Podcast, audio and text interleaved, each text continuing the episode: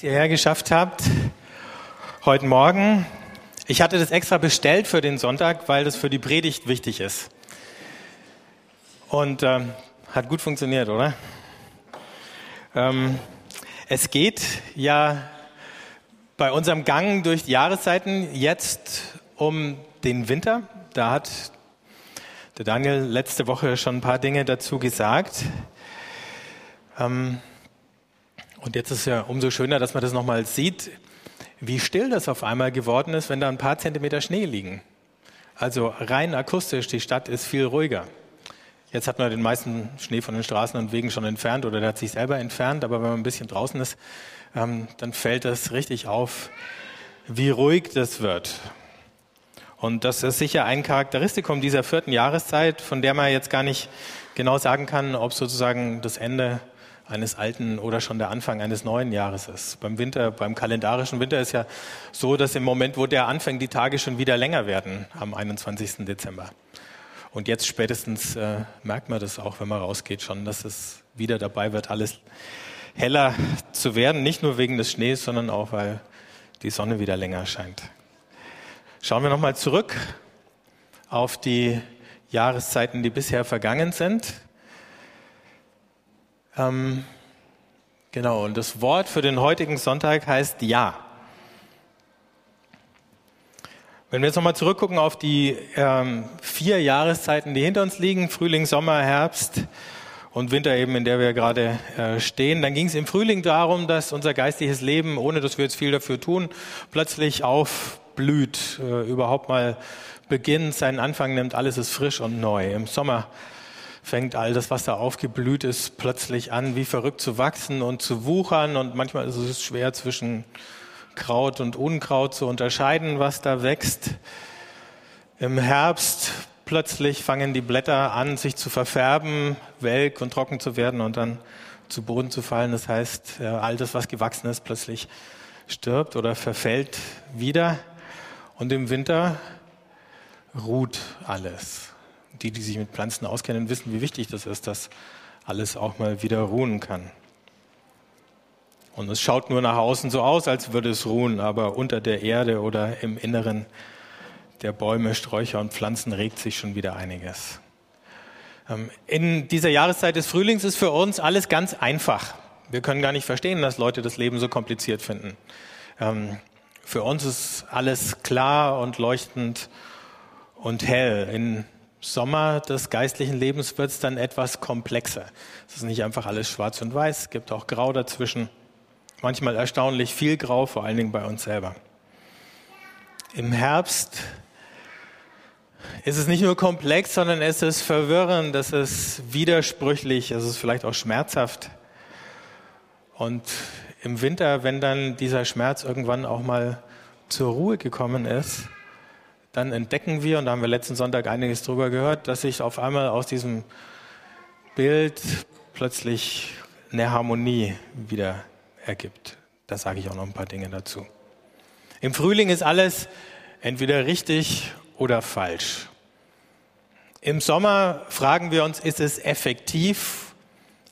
Sprich, bringt's was? Funktioniert's? Oder ist es ineffektiv? Im Herbst kämpfen wir mehr drum, ist irgendwas ehrlich oder verlogen und wir entwickeln eine Abneigung gegen die platten und allzu einfachen Wahrheiten, die uns Leute erzählen, von denen wir dann merken, dass sie uns über den Abgrund, vor dem wir stehen, nicht drüber tragen können. Und im Winter lernen wir damit zu leben, dass ähm, fast alle Dinge im Leben mehrere Seiten haben und dass wir nicht eine auf Kosten der anderen irgendwie auflösen können dass unser Leben in Polaritäten existiert, dass es spannungsreich ist oder paradox eben. Und dass wir keine einzelne Aussage über Gott machen können, die einfach so komplett richtig ist, ohne dass man sie sozusagen wieder halb zurücknehmen muss, weil unsere Worte und unsere logischen Konzepte im Kopf Gott einfach nicht so gut erfassen können, weil unser Raster einfach zu klein ist, um ihn da irgendwie unterzubringen, weil er sprengt. Im Frühling war alles verständlich, im Sommer war alles machbar, im Herbst war alles relativ und im Winter erreichen wir einen Punkt, wo wir sagen können, alles ist schön, zu seiner Zeit. Alles hat seine Zeit, wie der Prediger sagt. Und das ist nicht einfach nur sozusagen zynisch oder resigniert, sondern es ist die Erfahrung des Lebens, auf das er zurückschaut. Alles hat seine Zeit. Und das bedeutet, ähm, auch alles ist vorläufig. Der größte Kummer vergeht, aber die größten Freuden vergehen auch. Und noch nichts ist endgültig und das letzte Wort ist noch nicht gesprochen. Jetzt haben wir letzte Woche auch nochmal diesen Begriff gehört, von dem ich auch weiß, dass einige andere, äh, einige von uns schon immer mal wieder beschäftigt hat, das mit dem dualen und dem nicht dualen Denken. Weiß nicht, ob ihr schon mal drauf gestoßen seid. Wenn ihr irgendwie mal eines der neueren Richard Rohr Bücher gelesen habt, dann kommt ihr nicht dran vorbei. Und manchmal, wenn man diese Sachen liest und erzählt bekommt, dann kriegt man den Eindruck, äh, es wäre vielleicht eine Frage des Alters. Also du musst einfach erst mal alt genug werden und genügend Lebenserfahrungen sammeln, bis du merkst, was dieses nicht duale Denken eigentlich ist. Oder wir denken, und da verleitet natürlich auch diese Geschichte in, mit den Jahreszeiten dazu, in Stufen. Also musst du von der niedrigeren auf die höhere und noch höhere Stufe klettern. Und erst wenn du eine bestimmte Stufe erreicht hast, dann kapierst du, was dieses nicht-duale Denken ist. Das ist falsch. Jeder von euch kann das. Die Frage ist nur, wie sehr wir uns drinnen üben. Die Anlagen hat jeder, wir müssen sie nur nutzen. Und die Anlagen stecken in eurem Kopf. Ähm, euer Gehirn ähm, hat zwei Hälften oder Hemisphären, rechts und links. Die sind ziemlich sauber voneinander getrennt. Es gibt nur wenige Verbindungen zwischen den beiden. Und äh, die helfen uns, die Welt unterschiedlich zu erleben und wahrzunehmen.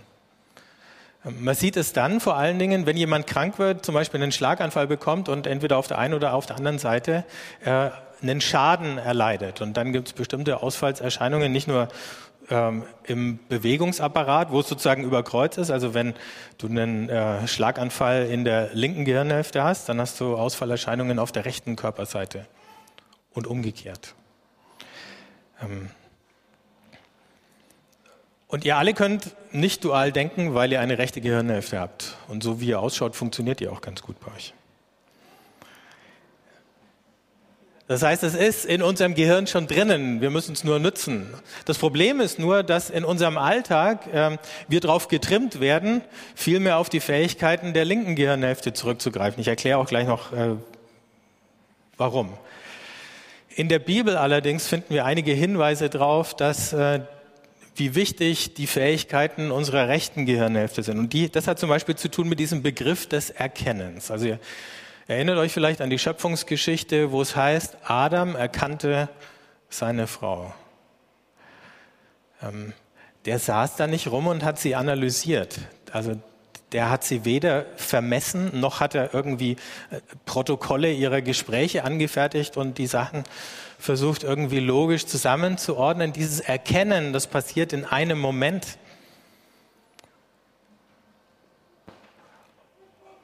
Und wir können es auch. Es gibt diese Momente, wo wir in einem Augenblick erkennen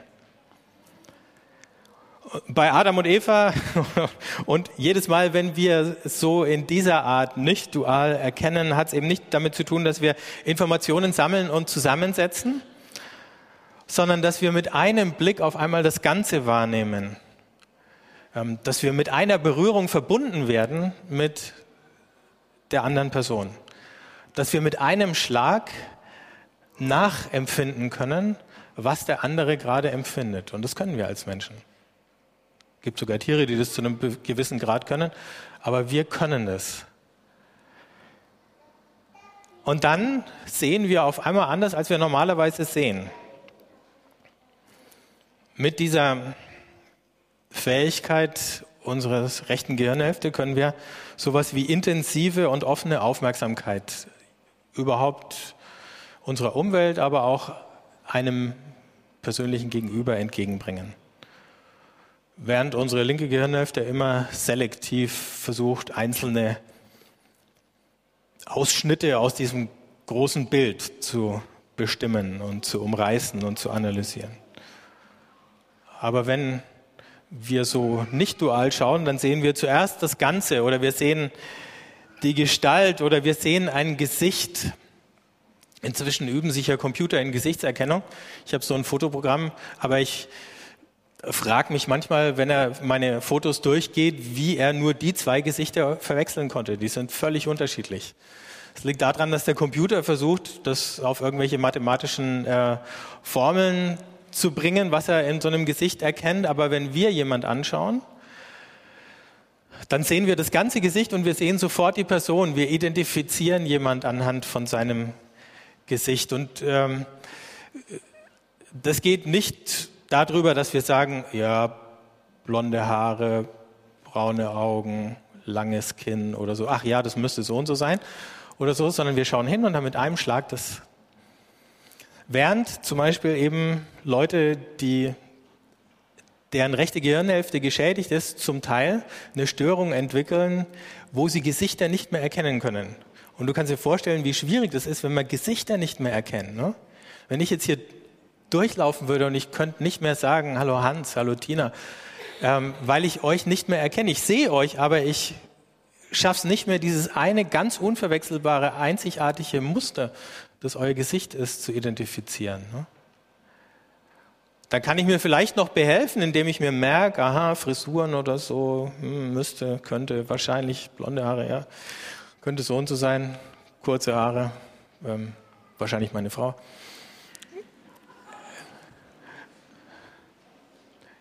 Da wird es ja, ja besonders schwierig, ne? wie, wie man im Umgang miteinander dann äh, gehandicapt ist. Also, Ihr alle könnt so schauen. Ihr tut's auch ganz oft. Die Frage ist nur, können wir das nutzen, um unser geistliches Leben und unser Leben insgesamt dadurch tiefer zu machen? Wenn wir so schauen, dann identifizieren wir und klassifizieren nicht. Ne? Klassifizieren wäre genau das, ähm, dass ich euch in Schubladen einteilen würde, große und kleine, blonde und dunkelhaarige oder gar nicht haarige und äh, was dann alles so dazwischen liegt. Ähm, oder nochmal anders, um es äh, mit den Worten von dem Martin Buber zu sagen. Normalerweise leben wir in so einem Modus, wo wir andere eher fast wie Gegenstände betrachten und dann ist die Struktur, in, die wir, in der wir denken, sagt der Buber, eine Ich-Es-Struktur. Hier bin ich und da sind lauter Objekte vor mir. So denkt meine linke Gehirnhälfte. Und meine Rechte hilft mir zu sehen, dass es nicht nur ich es gibt, das gibt es ja wohl, das Pult, den Stuhl, das Mikrofon, den Raum hier, sondern dass es ich-du Beziehungen gibt und dass die für mein Leben die entscheidenden sind.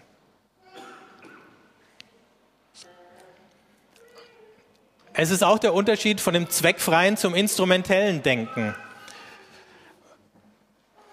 Unsere linke Gehirnhälfte kann das Denken deswegen so fokussieren, weil sie bei den Rechtshändern die Hand steuert, die die Werkzeuge führt und so weiter. Und selbst bei Linkshändern ist es so, dass äh, Gebrauch von Werkzeugen von der linken Gehirnhälfte gesteuert wird, obwohl sie die linke Hand dafür verwenden. Also alles, was sozusagen der Versuch ist, irgendein Objekt zu behandeln, zu manipulieren, zu gestalten oder so, der läuft darüber ab. Instrumentell denkt meine eine Hälfte und meine andere Hälfte kann zweckfrei denken. Das erstaunt auch immer wieder die Wissenschaftler, ähm, wenn sie das Verhalten von Menschen erforschen und äh, dann manchmal nicht erklären können, was für eine Absicht oder was für ein Zweck ähm, einem Verhalten zugrunde liegt, das grundlos den Vorteil des anderen mitsucht. Ne? weil die Wissenschaftler aufgrund der Logik, die sie treibt, davon ausgehen, du musst irgendwie einen Zweck, ein Ziel, einen Nutzen haben. Aber wenn jetzt einfach jemand grundlos, selbstlos handelt, dann müssen sie sozusagen schon wieder Theorien entwickeln, die die Selbstlosigkeit erklären und darin wieder einen Zweck finden, weil sonst ihre Logik ins Leere läuft. Tatsache ist aber, es gibt immer wieder Situationen, wo Menschen völlig selbstlos handeln und wo man überhaupt nicht entdecken kann, was für einen Zweck für sie persönlich, was für einen Nutzen für sie persönlich dabei rausschaut.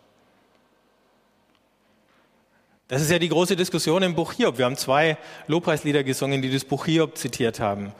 Die große Diskussion zwischen Gott und dem Satan, kann denn der Hiob sozusagen Gott um seiner selbst willen lieben und gehorsam sein oder weil er dafür belohnt wird? Also verfolgt er sozusagen einen Zweck außerhalb dieser Beziehung, einen Selbstzweck.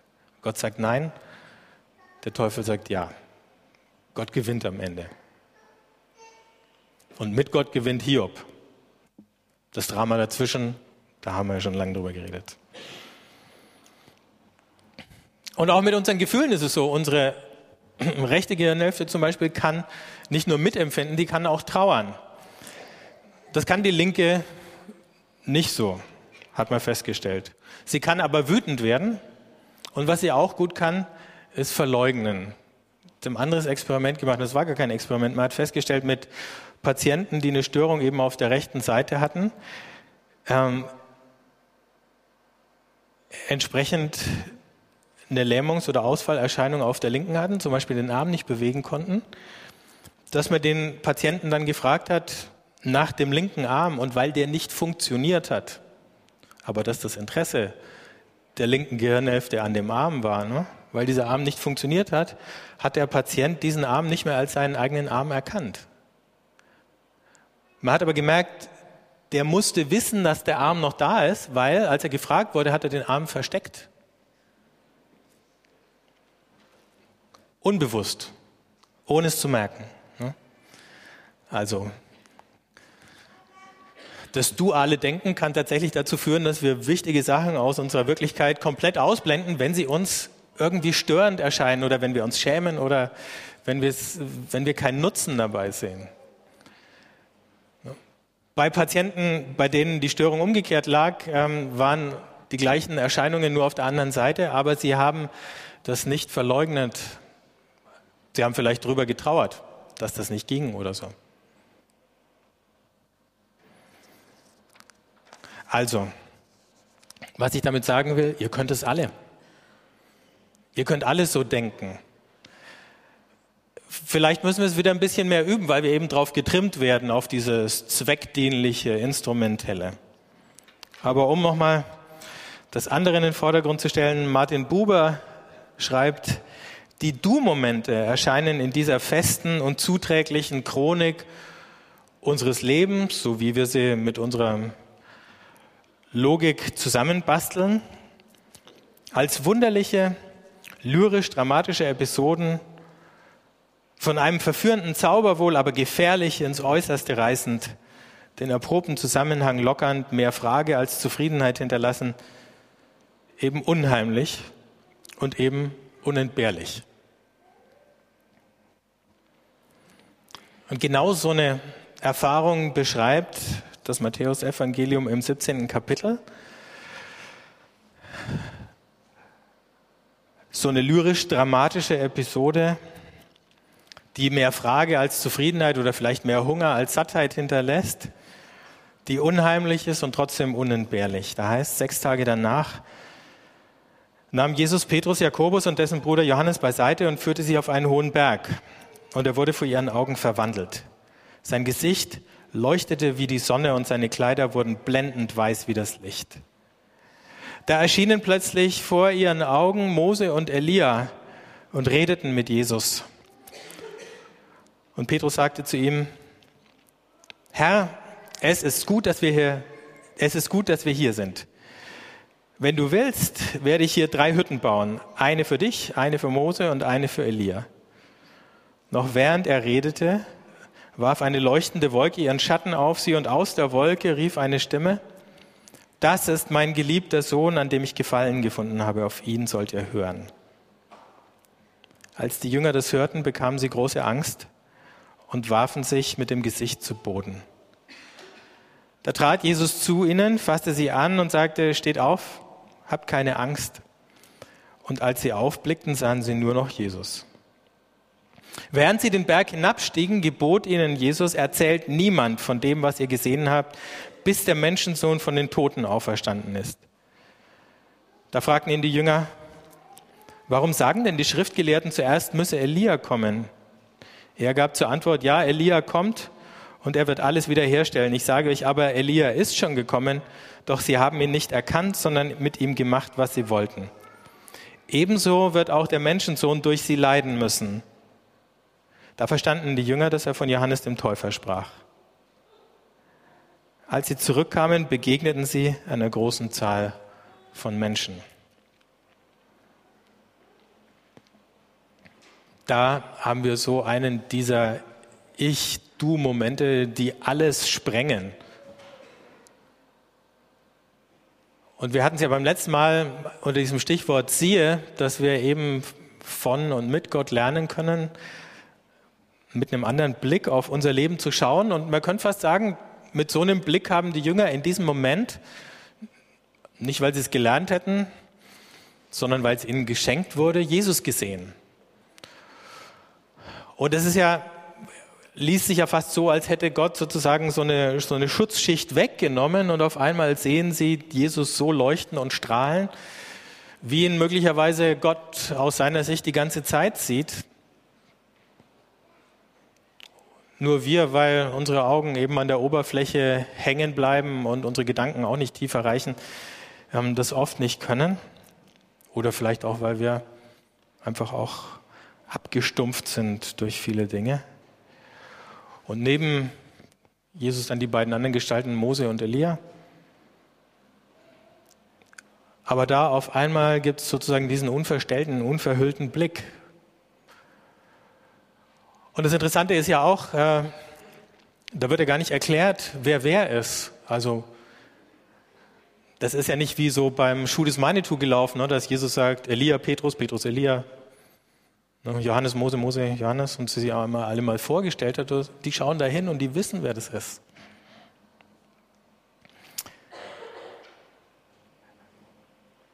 Und eigentlich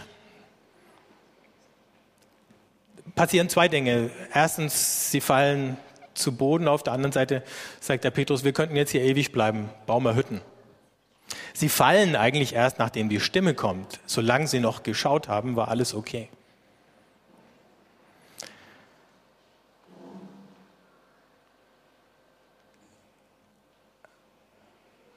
Und dann lehnt Jesus aber dieses Ansinnen von Petrus ab und sagt, wir müssen jetzt wieder gehen. Das heißt, eigentlich antwortet er überhaupt nicht auf den Vorschlag mit den Hütten, sondern als sie sich da vom Boden wieder aufrappeln, geht er mit ihnen runter, ohne noch irgendwie was zu kommentieren. Sagt nicht mal, Petrus war eine Schnapsidee mit den Hütten, lass mal lieber bleiben oder so, sondern er geht halt einfach runter. Und was können sie schon machen? Wenn er geht, gehen sie halt mit. Was sollen sie ohne ihn da oben auf dem Berg? Ähm, es gibt ja in unserem Leben auch diese lichten Momente, die spielen sich nicht nur auf Bergen ab, die können sich an allen möglichen Orten abspielen. Wir würden sie gerne festhalten, weil sie auf einmal ähm, dieses Licht, diesen Zauber, diese Schönheit verbreiten und dann sind es doch nur Momente, die wieder vorübergehen. Selbst bei den größten Mystikern stellt man fest, wenn man ihre äh, Biografien liest, dass sie auch darunter leiden, dass man es nicht festhalten kann. Was dann bleibt, ist, wenn der Moment vorbei ist, die Sehnsucht danach, dass er wiederkehrt. Dass wir nicht nur für einen Augenblick, sondern irgendwann mal endgültig schauen können. Und vielleicht ist das ja auch der Sinn dieser Augenblicke.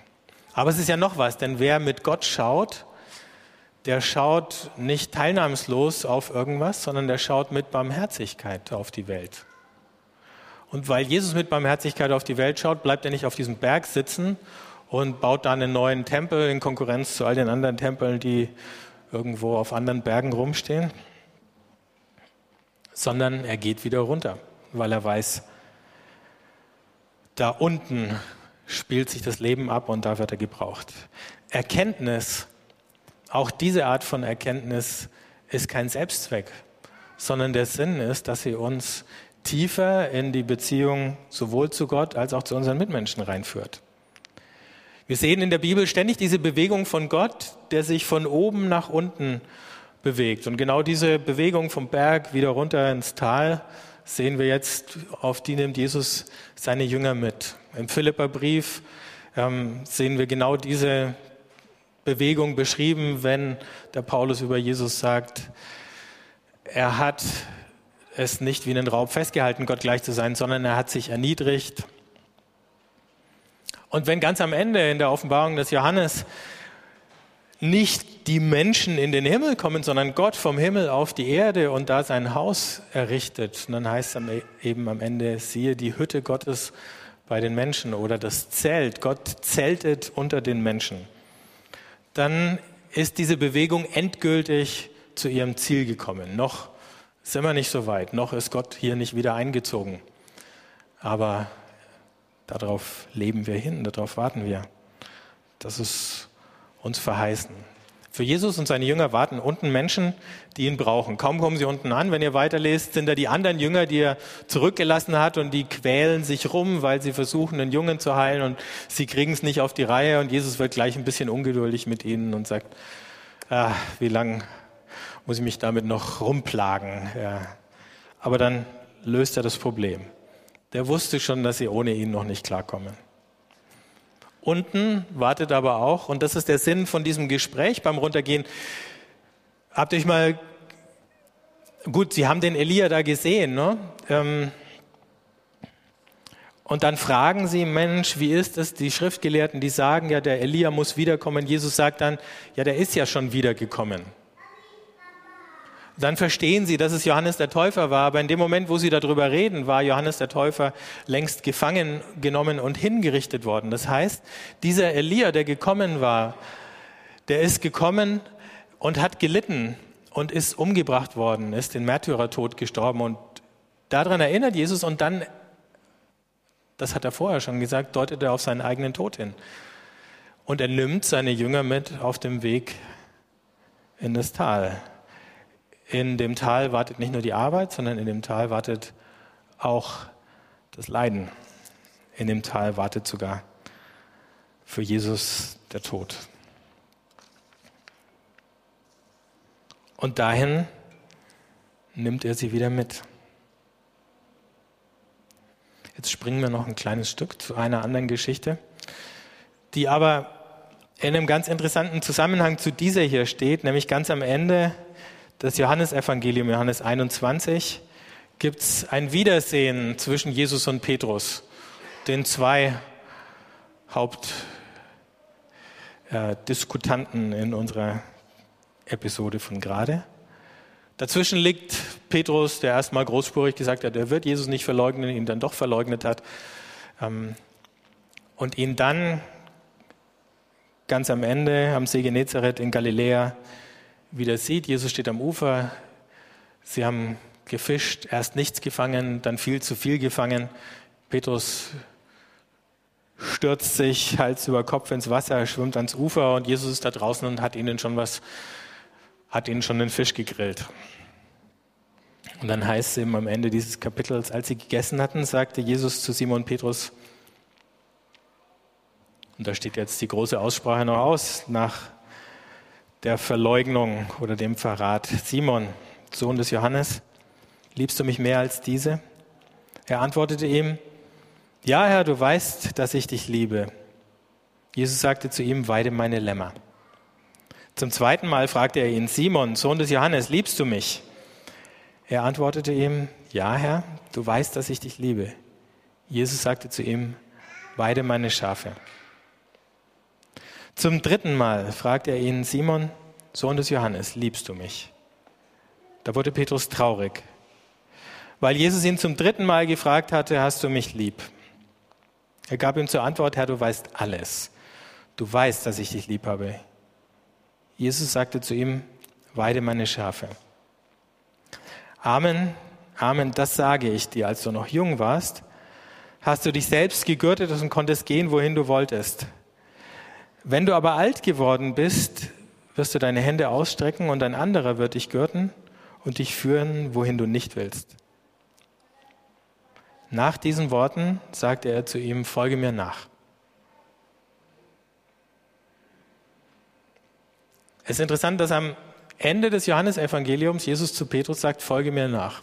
In all den anderen Evangelien steht dieser Ruf, folge mir nach am Anfang, bei der ersten Begegnung. Hier kommt er ganz am Schluss, nachdem all diese Dinge passiert sind. nachdem die große Begeisterung und die große Krise und die große Ernüchterung vorbei gegangen sind, nachdem Jesus dem Petrus den Blick geöffnet hat für das, was vor ihm liegt, jetzt sagt er, folge mir nach. Petrus antwortet in diesem Kapitel gar nicht mehr richtig drauf. Als Jesus diese Frage oder diese Aufforderung formuliert, fängt er plötzlich an zu sagen, und was ist mit dem anderen? Und er zeigt auf den Lieblingsjünger. Und Jesus sagt dann, das braucht dich überhaupt nicht zu beschäftigen, was mit ihm ist. Du, folge mir nach. Und die Antwort bleibt offen, vielleicht auch deswegen, weil wir als Leser die gleiche Frage gestellt bekommen und weil wir auch eine Antwort geben müssen. Und deswegen ist an dem Punkt dann unsere Antwort gefragt. Wir treffen die beiden bei diesem Spaziergang am Ufer. Und da geht es um dieses Jahr. Petrus hatte mal ein Ja zu Jesus gesagt. Aus diesem Ja war in dem Verrat ein Nein geworden. Ich kenne den nicht. Ich habe nichts mit ihm zu tun. Und jetzt in dieser Frage, noch nicht in dieser Frage, in diesem, dass Jesus kommt, dass Jesus auf den Petrus wartet, dass er ihm was zu essen gibt, dass er mit ihm spricht, ist eigentlich dieses Ja von Jesus zu Petrus wieder da. Und die Frage ist, gibt es noch ein Ja von Petrus Jesus gegenüber? Dieses Ja, das Jesus zum Petrus sagt, ist ein Ja, das die Vergangenheit, die Gegenwart und die Zukunft umfasst. Und wenn Petrus zu einem Ja findet, dann ist es auch ein Ja über sein ganzes Leben, die Vergangenheit, die Gegenwart, dieser Moment, wo ihm die Frage gestellt wird und die Zukunft, auf die Jesus ihn hindeutet.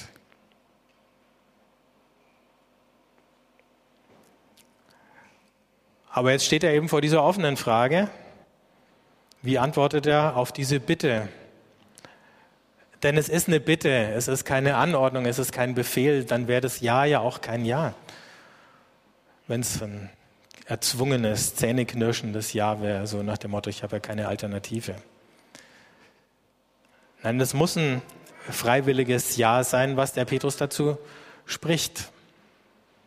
Aber Jesus sagt eben, bis jetzt hast du dir ausgesucht, wohin du gehen wolltest und da bist du hingegangen. Jetzt führt dich ein anderer dahin, wo du nicht willst. Und es ist schon klar, was das bedeutet. Und möglicherweise in dem Moment, wo das Johannesevangelium ähm, ganz niedergeschrieben war, wussten auch alle, die das gelesen haben, schon, wie die Geschichte mit Petrus ausgegangen ist. Deswegen brauchte man das auch gar nicht reinzuschreiben da. Und wir wissen es heute auch, dass der Petrus sein Jahr gefunden hat und dass dieses Jahr tatsächlich bedeutet hat, dass er vermutlich im Jahr 64 den Märtyrertod gestorben ist in Rom.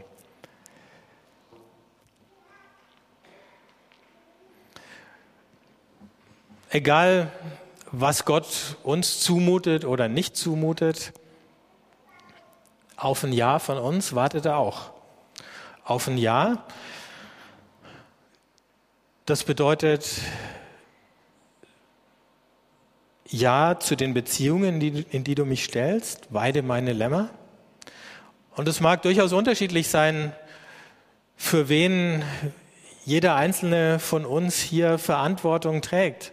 Aber als Gemeinde tragen wir erstmal Verantwortung füreinander in unterschiedlicher Form. Der eine, indem man tatsächlich irgendwas ähm, leitet, aber alle in dem, dass wir aufeinander Acht haben sollen, dass wir füreinander beten sollen, dass wir füreinander da sein sollen, dass wir Anteil nehmen sollen an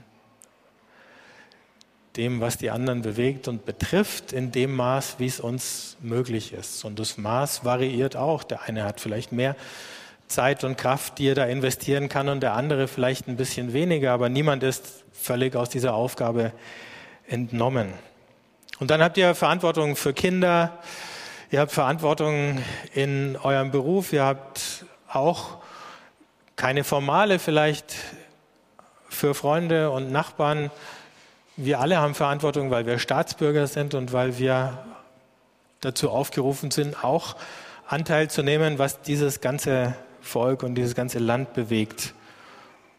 Oder nochmal anders, wie dieses ganze Volk und dieses ganze Land den Rest der Welt bewegt, zum Guten oder zum Schlechten. Und in diesen Momenten, wo wir auf einmal sehen, wo, wo wir auf einmal Gott begegnen, da fragt er uns, bist du bereit, diese Verantwortung zu tragen? Und bist du auch dann bereit, diese Verantwortung zu tragen, wenn sie für dich in Konfliktsituationen führt, die möglicherweise schmerzhaft, vielleicht sogar tödlich sein können? Da, wo wir uns jetzt befinden und wo wir jetzt leben, ist das unwahrscheinlich. Aber erstens wissen wir nie, wie sich Dinge entwickeln. Zweitens wissen wir nicht, wo Gott uns möglicherweise noch hinschicken könnte. Die biblische Geschichte beginnt, hat mal jemand gesagt, mit einer Trennung. Ganz am Anfang in Genesis 2, äh 3 zwischen Gott und den Menschen. Und sie endet mit einer Hochzeit, der Hochzeit des Lammes. Und zwischen dieser Trennung und dieser Hochzeit liegen ganz viele Anträge. Heiratsanträge von Gott an uns und erwartet auf ein Ja. Wir werden in die Beziehung zu Gott nicht so hineingeboren, dass wir sozusagen da natürlich schon drinstehen, ohne dass wir Ja sagen müssten, sondern es gibt immer wieder diese Momente. Die Taufe ist ein Moment, wo man Ja sagt und wenn die so weit zurückliegt, dass jemand anders an meiner Stelle Ja gesagt hat, dann gibt es viele andere Möglichkeiten, formelle wie eine Konfirmation, wiederkehrende, wie das Abendmahl, das wir gleich feiern werden, das Jahr zu bekräftigen und dann vielleicht besondere Ereignisse, besondere Gottesdienste, Seelsorgegespräche, irgendwelche Punkte im Leben, die für uns überraschend kommen wo wir, wo wir jetzt merken, der nächste Schritt ist wieder ein Ja zu sagen zu dem nächsten Wegabschnitt, auf den Gott mich schickt. Viele Gelegenheiten, das Ja zu sagen. Nicht immer ist uns die Tragweite dieses Ja bewusst. Aber je länger wir unterwegs sind, desto deutlicher sehen wir, sehen wir es.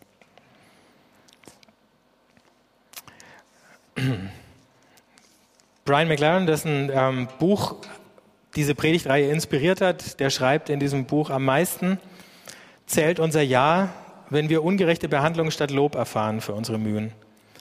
Deshalb ist das Thema des Leidens für gute Taten so zentral in all unseren spirituellen Traditionen. Ja zu sagen zum Tun des Guten und dann ignoriert zu werden. Ja zu sagen zum Tun des Richtigen und dann missverstanden und kritisiert zu werden. Ja zu sagen zum Handeln aus Liebe und dann geschmäht und sogar gekreuzigt zu werden, das ist das Terrain, auf das wir eines Tages alle eingeladen werden. Das ist das Ja, das nicht mein Wille, sondern dein Wille geschehe.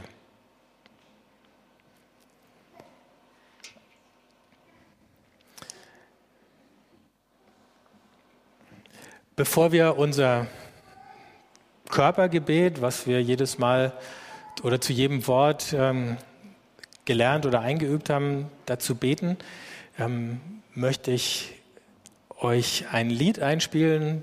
Manche kennen es vielleicht. Das im Prinzip die Frage nach diesem Jahr nochmal ganz toll formuliert. Streng genommen gar kein christliches Lied, aber von einem jüdischen Sänger geschrieben, deswegen zählt's, oder? Ist auch heilig. Ähm, und dieser jüdische Sänger Leonard Cohen, der hat es so viel schöner als die meisten Christen getextet, dass ich gedacht habe, ähm, ihr solltet es hören und wir haben den Text und die ähm, Übersetzung dann auf den Folien, dann könnt ihr es auch mitlesen, aber ihr könnt es auch in eurem Herzen mitsingen und mitbeten.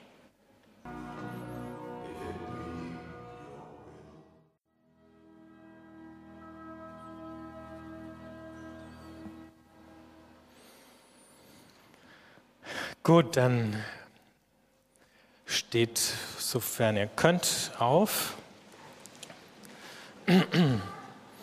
Und dieses Gebet ist ganz einfach, die Geste ist ganz einfach. Ihr könnt entweder die Hände ganz leicht so ineinander falten oder die Handflächen aufeinander legen, ganz sachte.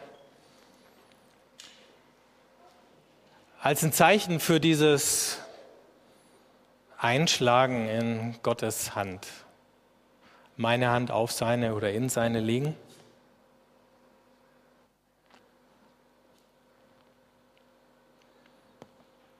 Und dann Gott danken für sein Ja zu uns.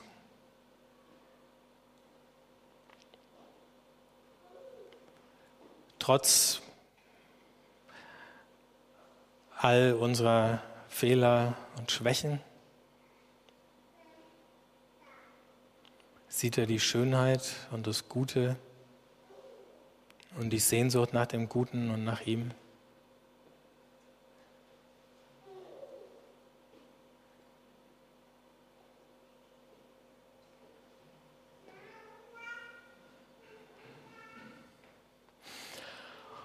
Und dann könnt ihr Gott selber euer Ja sagen.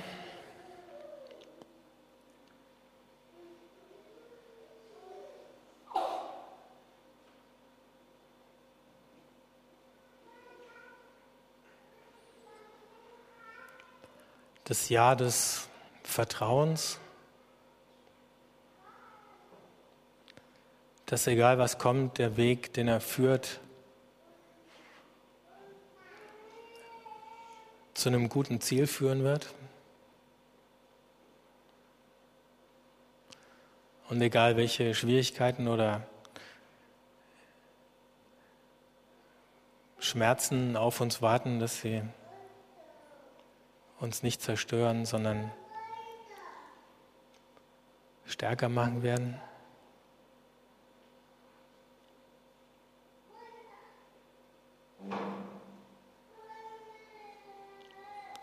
Und dann als drittes ein Ja zu dem Ort, den Menschen, den Beziehungen, an die Gott, zu denen Gott euch gestellt hat und gesandt hat.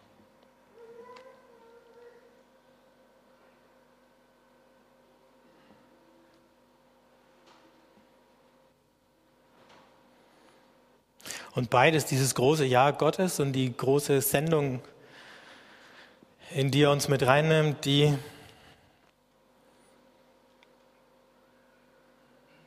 erneuern wir, wenn wir miteinander das Abendmahl feiern. Wir danken dir, Gott, für Jesus Christus, deinen Sohn. Er ist der Bruder, der unsere Not teilt.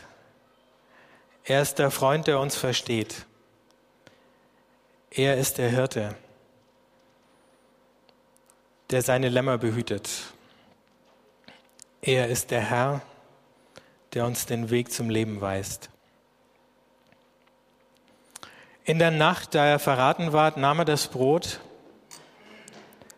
dankte und brach's und gab seinen Jüngern und sprach, Nehmt hin und esst, das ist mein Leib, der für euch gegeben.